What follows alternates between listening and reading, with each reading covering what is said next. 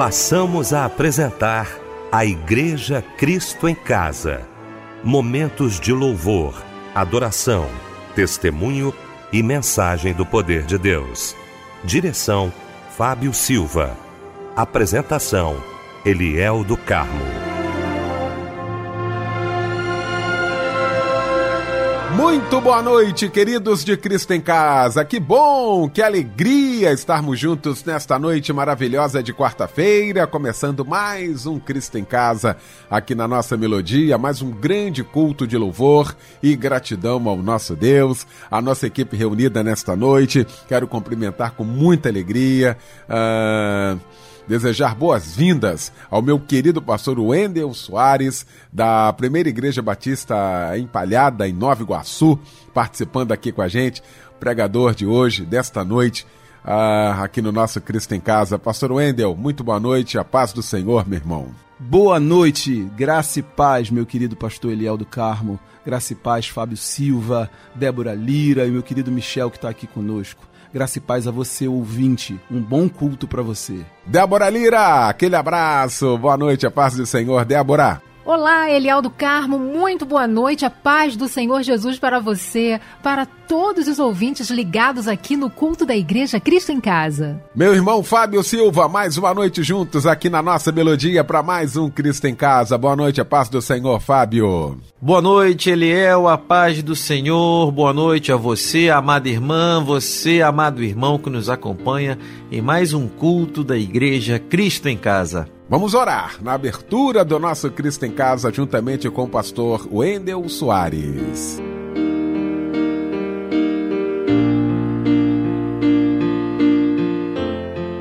Deus bendito, muito obrigado.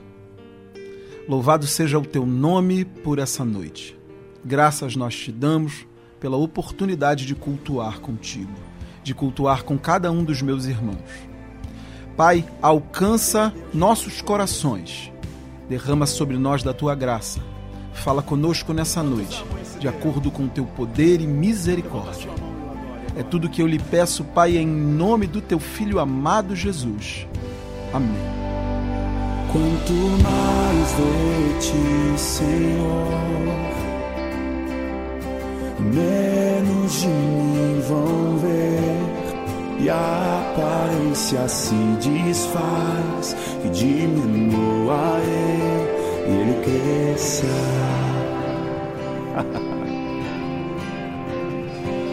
Me fala face a face as tuas verdades. Sei que eu irei chorar, mas para refazer tem que se quebrar. Me dá mais uma chance. Eu quero te seguir junto aos pedaços do meu ser e os amigos. Ei! Lindo demais! Grita pro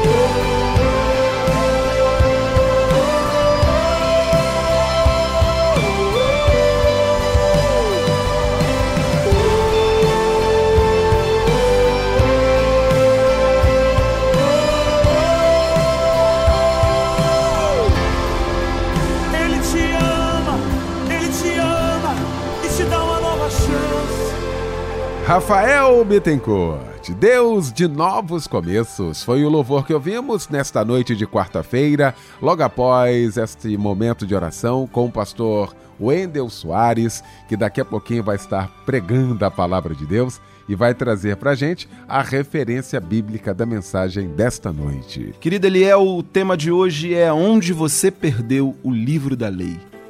E está no segundo livro dos Reis, no capítulo 22. Queremos cantar, vamos cantar, parabéns pra você. Nesta data querida, queremos cantar pra você.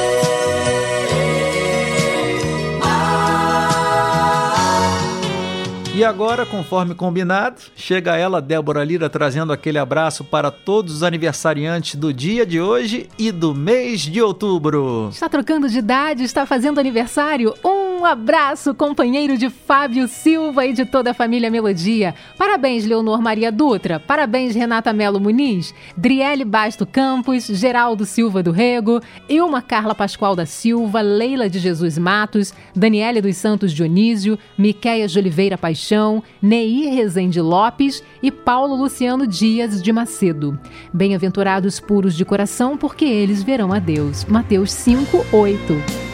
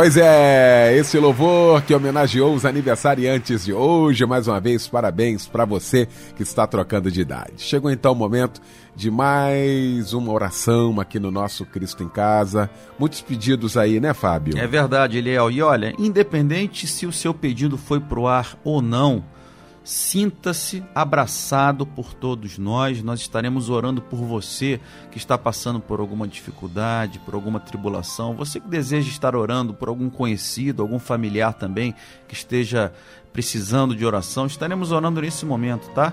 Olha só, de Nova Iguaçu, a nossa irmã Maria pede oração para a sua vida. Uh, a irmã informa que está precisando muito de ajuda em oração para obter um milagre e tem fé em em Jesus que conseguirá. Amém, minha irmã. O irmão Reginaldo pede oração para a sua vida e para toda a sua amada família. E de Nilópolis, a nossa irmã Cristina Ferreira pede oração para seu irmão José Manuel Bandeira. A irmã informa que seu irmão é viciado em drogas e pede cura, livramento e libertação para seu amado irmão. Estaremos orando nesse momento. Se o seu pedido não foi para o ar hoje, ao longo da semana a gente vai colocando, tá bom? Que Deus lhe abençoe rique e poderosamente. Vamos orar.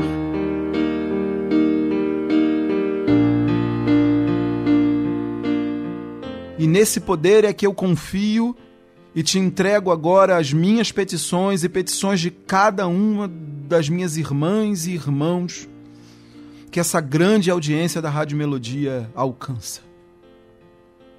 Aqueles que cultuam conosco no Cristo em casa, aqueles, Pai, que estão aflitos nesse momento, colocam diante do Senhor suas petições e suas lágrimas.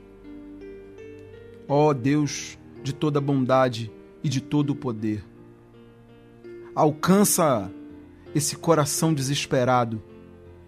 Alcança inclusive, Pai, esse que acha que não há mais esperança para a vida.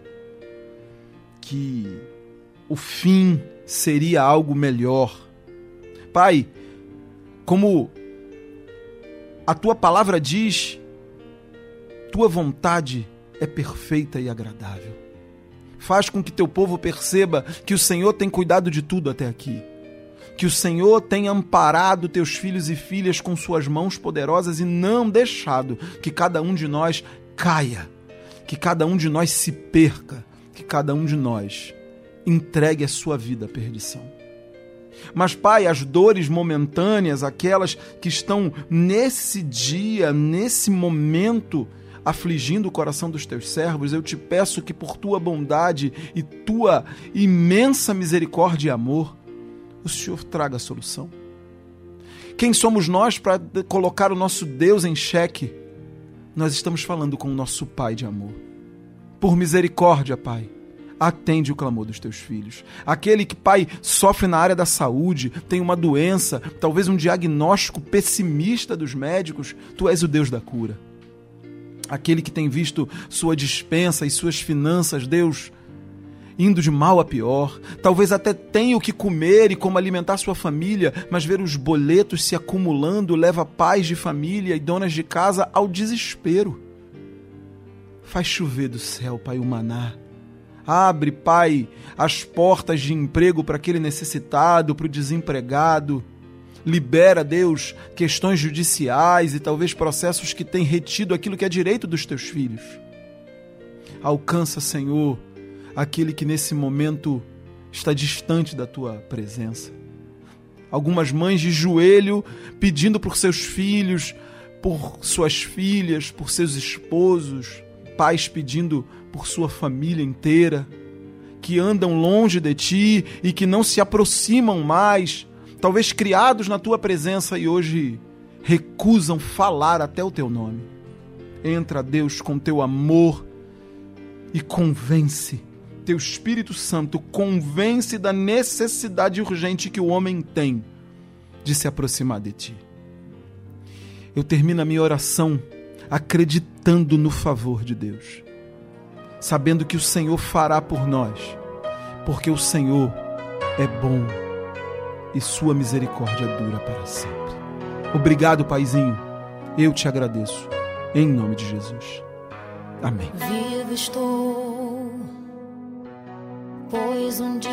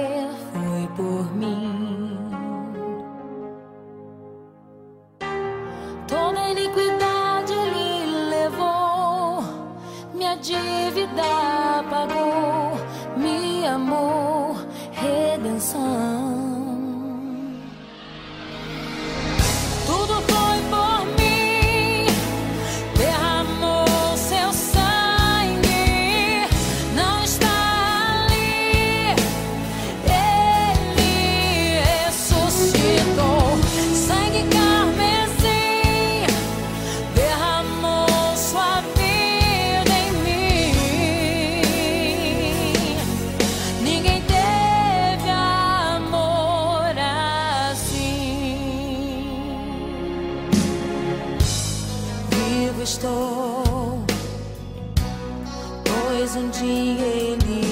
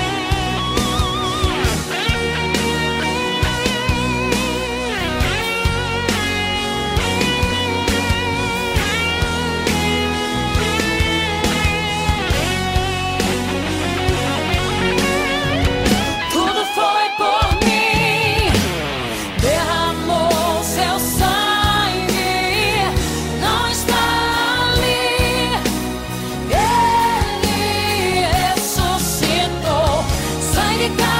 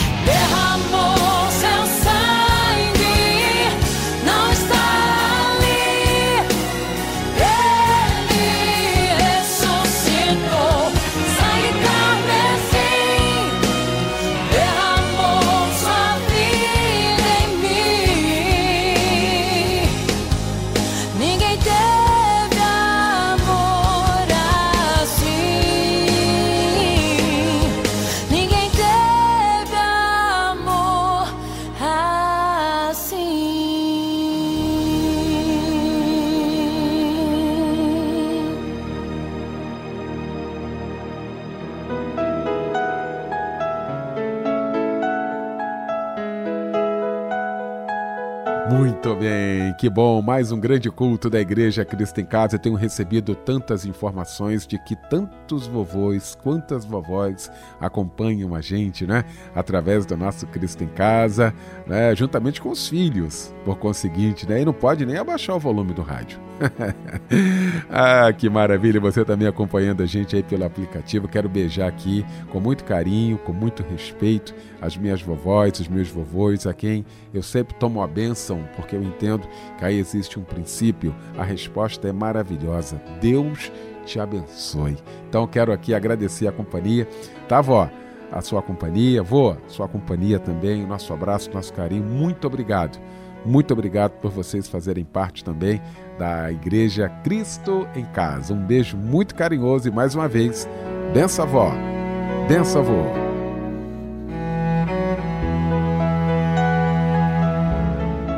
Chegou então, gente, o momento de ouvirmos a voz de Deus através da sua santa palavra. Eu quero convidar o querido pastor Wendel Soares. Querido ouvinte, boa noite.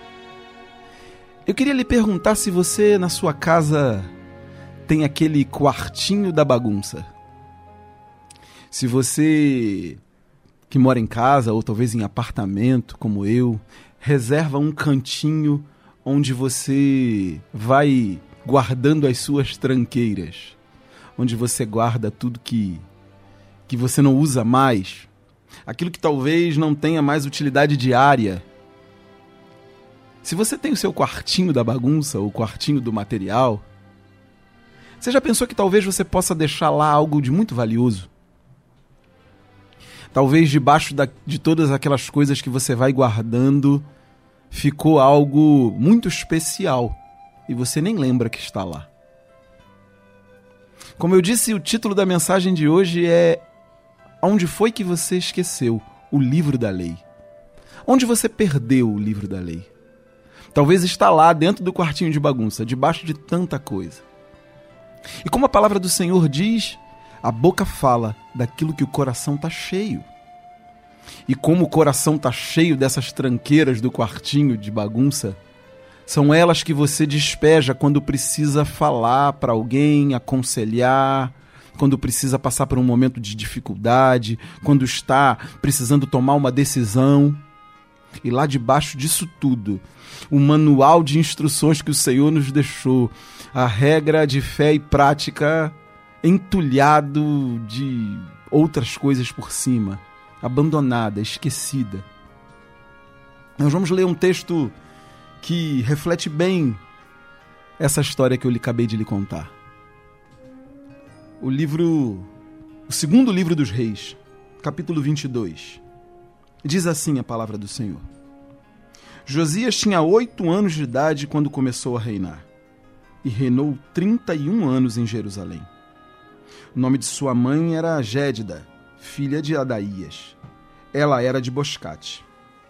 Ele fez o que o Senhor aprova e andou nos caminhos de Davi, seu predecessor, sem desviar-se nem para a direita nem para a esquerda. No 18º ano de seu reinado, o rei Josias enviou o secretário Safã, filho de Azalias e neto de Mesulão, ao templo do Senhor, dizendo: Vá ao sumo sacerdote Ilquias e mande-o ajuntar prata que foi trazida ao templo do Senhor, que os guardas das portas recolheram do povo. Eles deverão entregar a prata aos homens nomeados para supervisionar a reforma do templo, para poderem pagar os trabalhadores que fazem os reparos no templo do Senhor. Os carpinteiros, os construtores e os pedreiros. Além disso, comprarão madeiras e pedras lavradas para os nossos reparos no templo. Mas eles não precisarão prestar contas da prata que lhes foi confiada, pois estão agindo com honestidade. Então o sumo sacerdote disse ao secretário Safã: Encontrei o livro da lei no templo do Senhor. Ele o entregou a Safrã, que o leu. O secretário Safã voltou ao rei e lhe informou: Teus servos entregaram a prata que havia no templo do Senhor e a confiaram aos trabalhadores e aos supervisores no templo. E o secretário Safã acrescentou: O sacerdote Ilquias entregou-me um livro, e Safã o leu para o rei. Assim que o rei ouviu as palavras do livro da lei, rasgou suas vestes e deu estas ordens ao sacerdote Ilquias e a Aicã, filho de Safã, a Acbor, filho de Micaías, ao secretário Safã e a auxiliar do rei, Asaías. Vão consultar o Senhor por mim, pelo povo e por todo o Judá, acerca do que está escrito neste livro que foi encontrado. A ira do Senhor contra nós deve ser grande, pois os nossos antepassados não obedeceram às palavras deste livro, nem agiram de acordo com tudo o que nele está escrito a nosso respeito. Meu irmão e minha irmã, é impressionante a leitura desse texto. E você vai acompanhar comigo a riqueza que nele está contida. Como em toda a palavra do Senhor, justa, perfeita. Josias tinha oito anos de idade quando começa a reinar sobre o povo de Israel. É interessante que Josias é um menino com predecessores bem complicados. Josias é filho de Amon e neto de Manassés, reis que Judá não tinha do que se orgulhar. Reis de Judá que foram terríveis para a nação. Mas Josias, como o texto que nós acabamos de ler, era alguém que Deus aprovou, que andou nos caminhos do Senhor e nos caminhos de Davi, seu predecessor. Na versão Almeida da Bíblia diz seu pai Davi. E é interessante, como eu acabei de dizer para você, que nós sabemos que Josias não é filho de Davi, filho de Amon, neto de Manassés. Mas o texto bíblico faz uma ligação com Davi, o grande rei que Israel teve, para deixar claro o quanto esse homem andava nos caminhos do Senhor. Eu quero lhe dizer que não importa qual seja a herança familiar que você carrega, não importa quais sejam as promessas de destruição e de fracasso que lançaram sobre você, quando disseram para você, como disseram do próprio Jesus, que nada de bom poderia vir de lá, quando declararam sobre eh, sobre Jesus que o lugar de sua natalidade era lugar de gente fracassada. Josias tem uma herança familiar das piores. Amon e Manassés são homens terríveis e ainda assim ele é alguém que anda nos caminhos do Senhor. Jamais esqueça isso. Você não é o que disseram sobre você, você é o que Deus disse sobre você. No caso de Jesus é tão claro isso, porque enquanto alguns dizem pode algo de bom vir de lá, é, o Nazareno é alguém é, fadado ao fracasso, o Senhor diz sobre Jesus: Esse é meu filho, em quem me comprazo. O que importa é que Deus diz sobre nós, e não as tarefas que nos parecem delimitar nosso espaço, gente que determinou que andaremos de derrota em derrota. Receba isso na sua vida em nome de Jesus. Mas Josias, voltando a falar dele, é alguém que o Senhor usou. Com oito anos de idade começa a governar o povo, e no versículo 3 diz que no 18º ano de seu reinado, portanto com 26 anos de idade, ele determina ao seu secretário que o templo do Senhor precisa ser reformado. Que o lugar de adoração a Deus precisa ser limpo, precisa ter seus ídolos jogados fora, precisa passar por uma limpeza e por uma reforma urgente. O templo do Senhor precisa ser preparado para receber de novo a graça e a glória de Deus. Um menino de 26 anos, eu digo, como acabei de dizer, que não importa a sua herança, também não importa a sua idade, a sua formação, a sua capacidade intelectual, Deus lhe usará. Um menino de 26 anos de idade toma atitude que homens muito mais velhos que ele, muito mais preparados talvez, não tomaram, abandonaram o templo do Senhor e encheram a casa de Deus de ídolos. E Josias manda o secretário Safã procurar o sumo sacerdote e estabelece todo um critério. Primeiro, vá ao sumo sacerdote Ilquias e diga para ele procurar os homens que recolhem as ofertas do povo, para que esse recurso seja entregue àqueles que vão administrar a obra, e aqueles que vão administrar a obra entreguem aos predeiros, aos carpinteiros, aos oficiais da construção. Você consegue perceber como cada um tem um papel nesse processo? Talvez muitas das nossas dificuldades com o livro da lei, com absorver os mandamentos do Senhor, é que nós tentamos tomar para cada um de nós, para as nossas vidas, para as nossas empreitadas, responsabilidades que não são nossas. Deus chamou cada um com um propósito. Deus lhe deu uma tarefa específica, cumpra e aceite quando o outro tem habilidade específica para aquele outro trabalho. O secretário do rei procurou Ilquias, porque ele era o sumo sacerdote. Ele foi chamado para isso. E Ilquias chamou os guardas do templo, porque eles eram chamados para recolher as ofertas. E os guardas do templo chamaram aqueles responsáveis pela obra, porque eles tinham habilidade para isso, cada um no seu quadrado, como costumamos dizer. Cada um debaixo da ordenança que Deus deu, cada um cumprindo a sua função. Aquele que encontra o livro da lei, que não deixa perdido e guardado no quartinho da bagunça, sabe se colocar no lugar que Deus determinou. Continuamos com o texto e você vai perceber que, estando organizado o trabalho da reconstrução, ele começa e no versículo 8 diz assim: Então o sumo sacerdote Ilquias disse ao secretário Safã: Encontrei o livro da lei no templo do Senhor. Oh, que experiência incrível e, que, e o Quias viveu.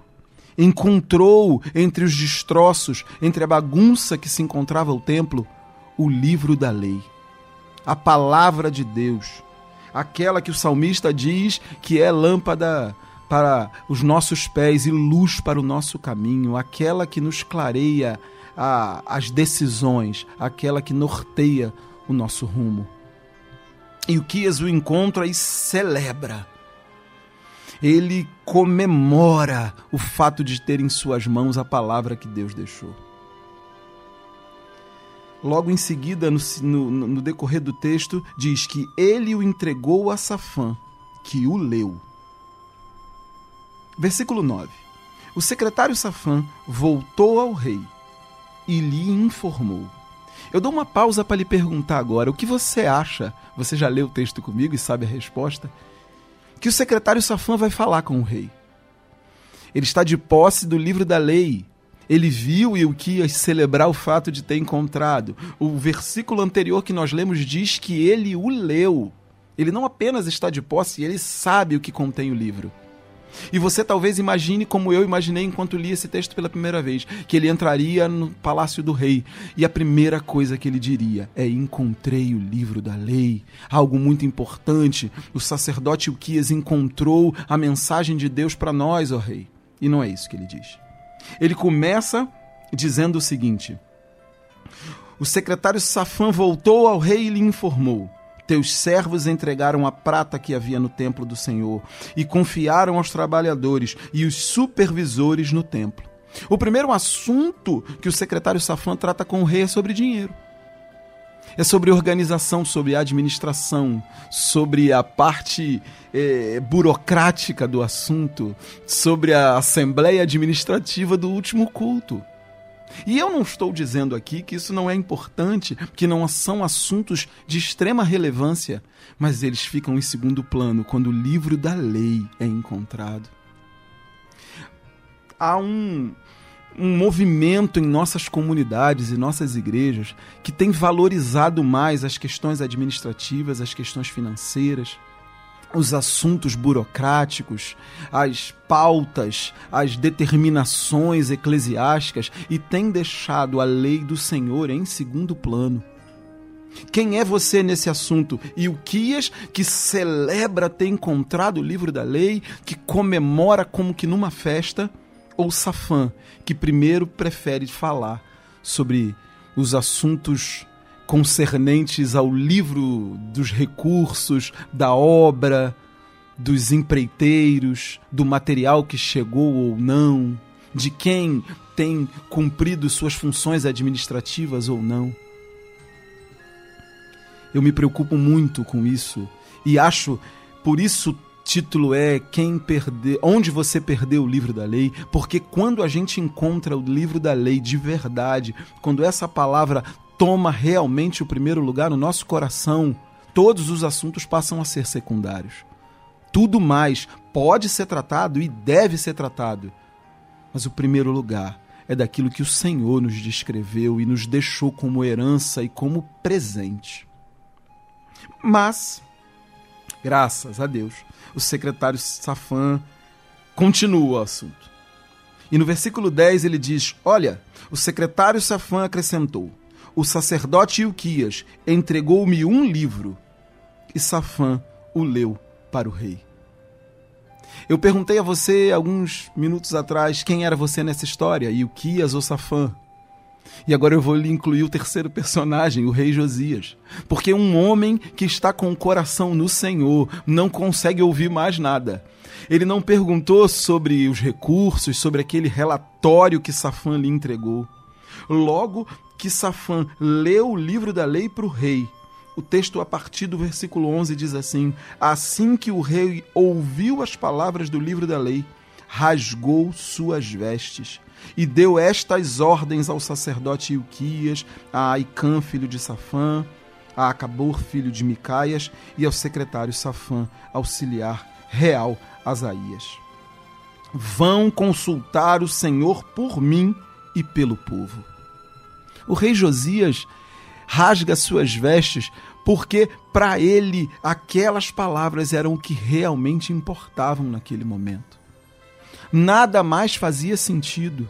Alguém que realmente encontrou o livro da lei, alguém que foi lá no quartinho de bagunças e encontrou no fundo do seu coração, naquele baúzinho trancado que você não acessava mais, finalmente encontrou o livro da lei, não vê importância em mais nada.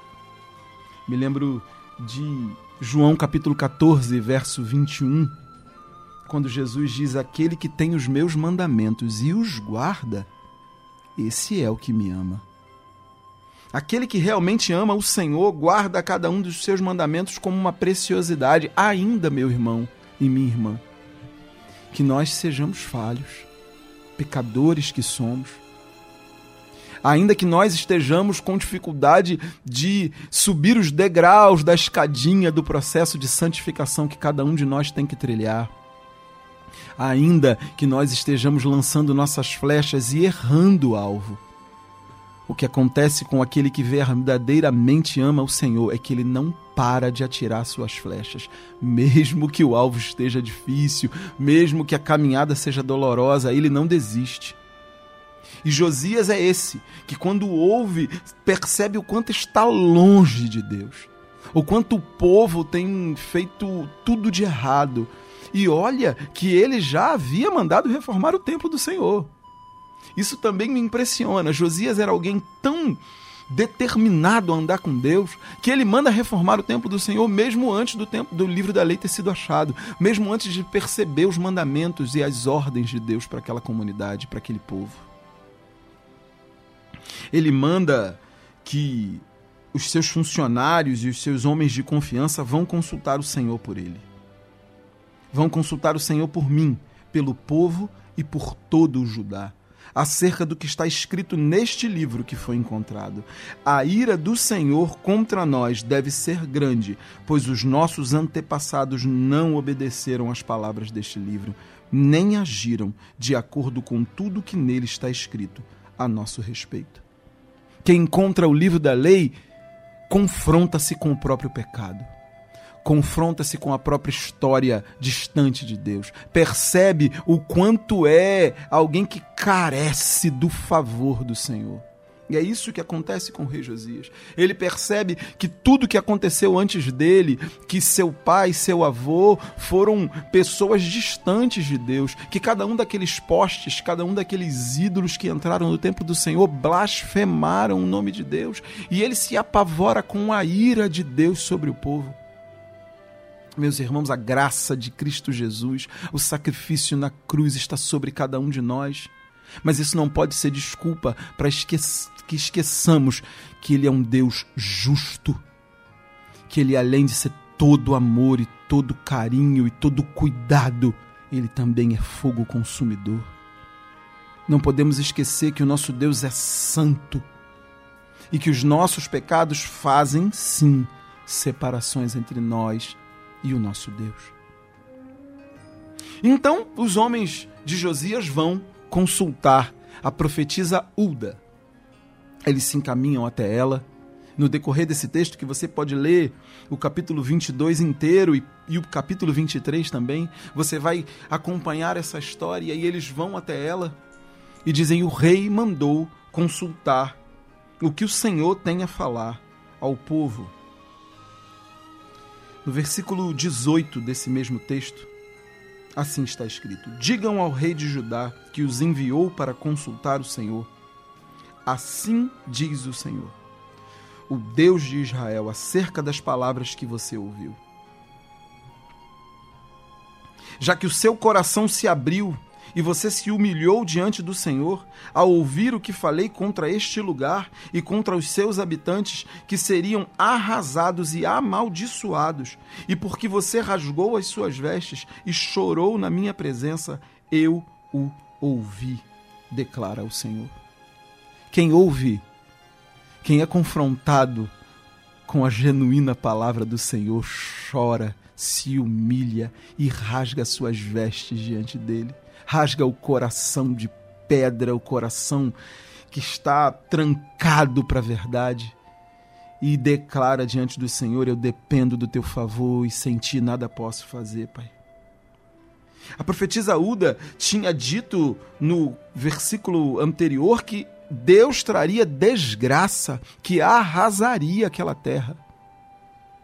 Mas ao mesmo tempo diz para Josias: Olha, Deus viu que você se humilhou. Deus viu que você se colocou na presença dele e que você lamenta tudo que aconteceu, que foram seus antepassados que cometeram esse pecado e ele está lhe dizendo que vai te livrar.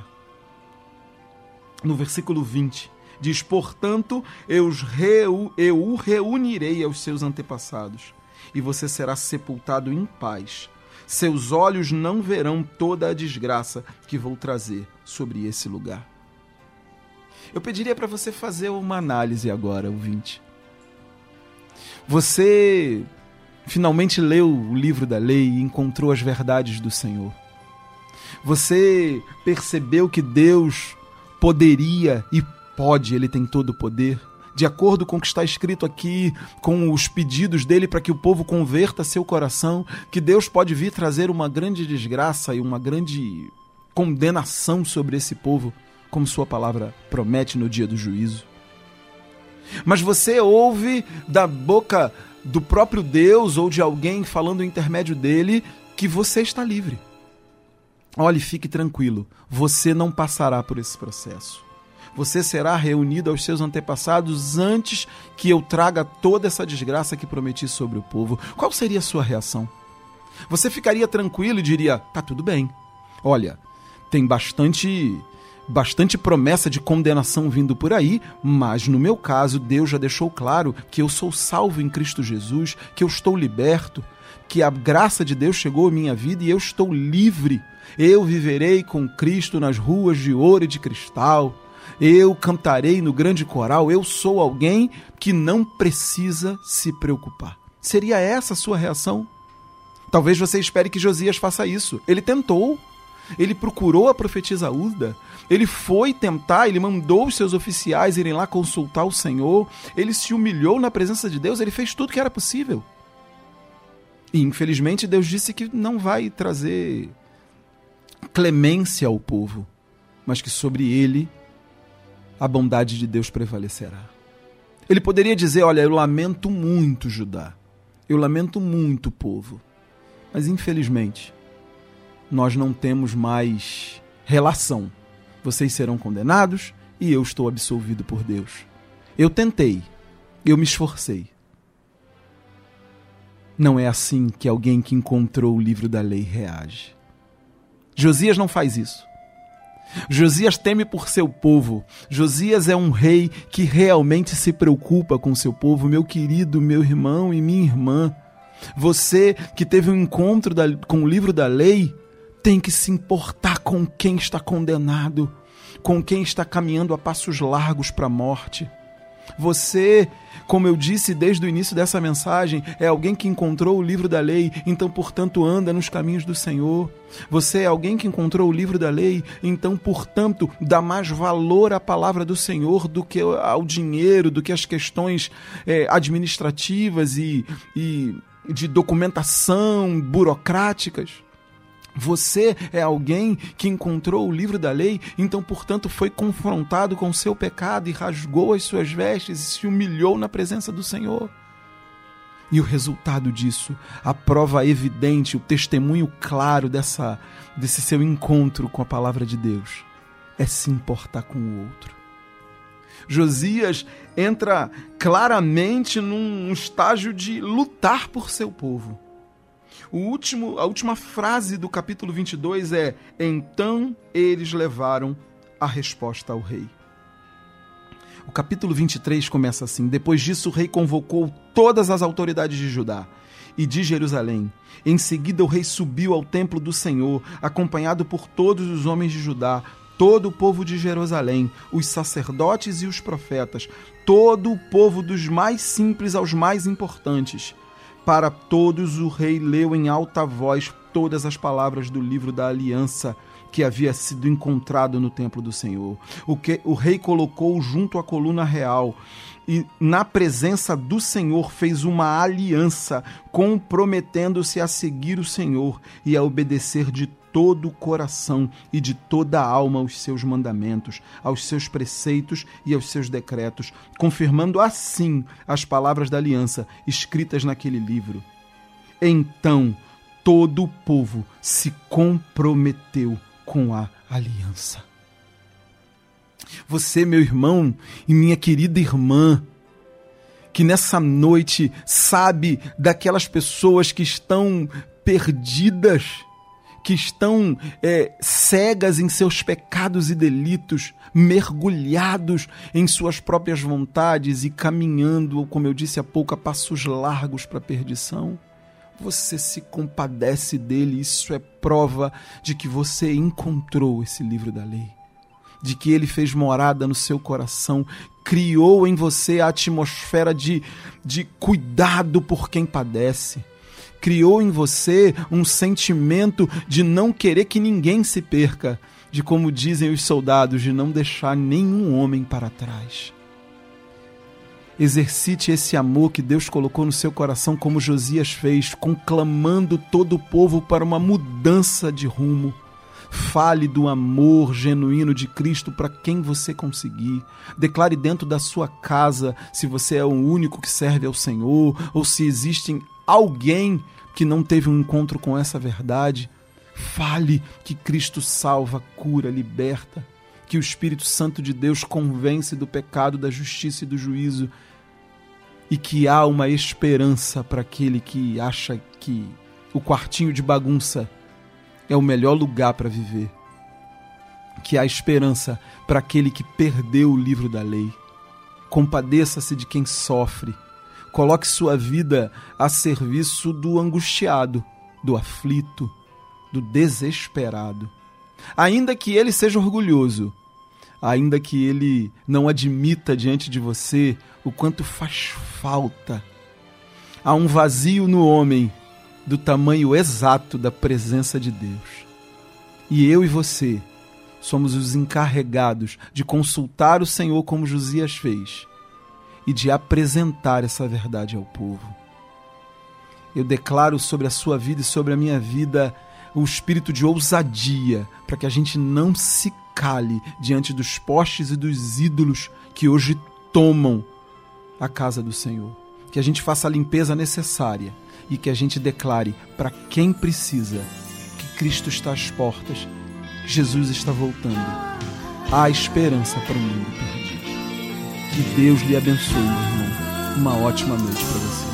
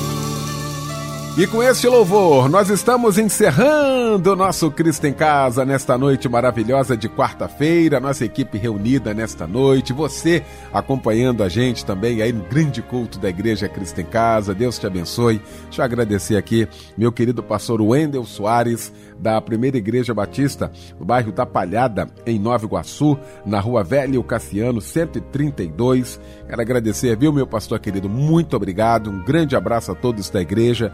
Agradecer a Débora Lira, Fábio Silva, meu querido Michel Camargo. A gente volta então amanhã, se Deus quiser, às 10 da noite, em mais um Cristo em Casa.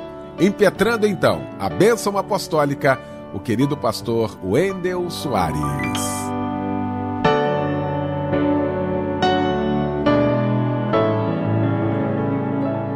Que o Senhor te abençoe e guarde a tua vida. Que o Senhor te abençoe e faça resplandecer o seu rosto sobre ti. Que o Senhor te abençoe e tenha misericórdia da tua vida. Que o Senhor te abençoe e te dê a paz.